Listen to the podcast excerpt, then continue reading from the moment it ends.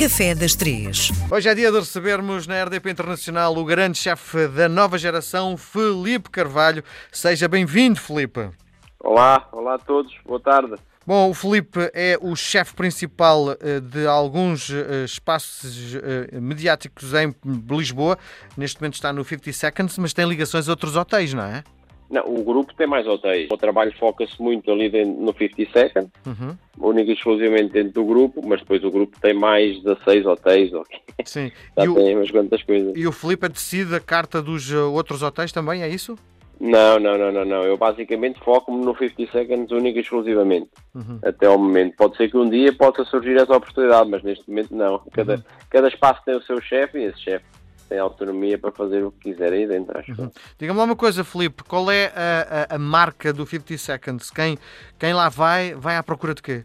Da excelência e qualidade, Sim. E como é que a isso se todos faz? os níveis. Como é que isso se faz? com muito trabalho, muita entrega, muita dedicação, muitas horas e com o melhor produto possível, sendo o mais honesto possível com o cliente. Ou seja, cobrar não é barato, mas que a gente cobra aquilo necessário e que o produto que esteja na mesa seja o produto, para que eles possam, no final, dizer assim: paguei, mas comi o melhor que podia comer. Uhum, uhum. Estamos a falar para uma classe A, não é? Estamos a falar gente com algum dinheiro, porque isto no fundo é uma experiência, não é? Eu, eu, eu gosto de pensar que, que é uma experiência para todo tipo de pessoas.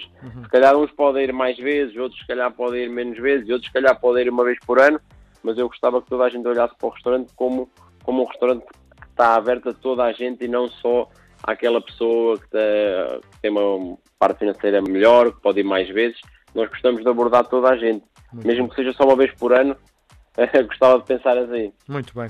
Filipe, vamos lá olhar para o doce que nos traz hoje. Então o doce que eu trago hoje é um, um bolo Floresta Negra. Não sei se conhece, é um Não. bolo eh, mais típico de uma zona da, da Alemanha, da Áustria, que é o quê? É um bolo de, é um bolo de chocolate que depois leva por camadas nata batida. Eh, também é feito com uma calda de açúcar aromatizada com kirsch. eh, e Que leva é, é uma bebida placa, não é? Sim, sim, sim, sim. E depois leva também umas cerejas frescas. Uhum. Eh, E, então é natas, cerejas e a calda de açúcar com kirsch, assim, apenas diferentes camadas. É um bolo fresco, é um bolo... É um ótimo para acompanhar um chá, então é espetacular se estiver bem frio. Muito bem. Bem frio que é o chá? Não, o bolo. Ah, muito bem.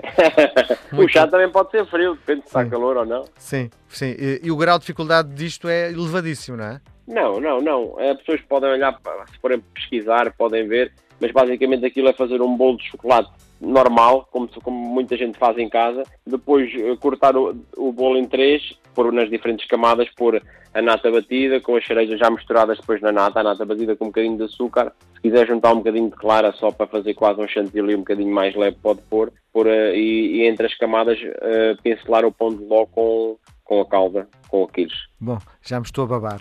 Filipe, voltamos a conversar na próxima semana. Um grande abraço. Até para a semana. Tá, obrigado.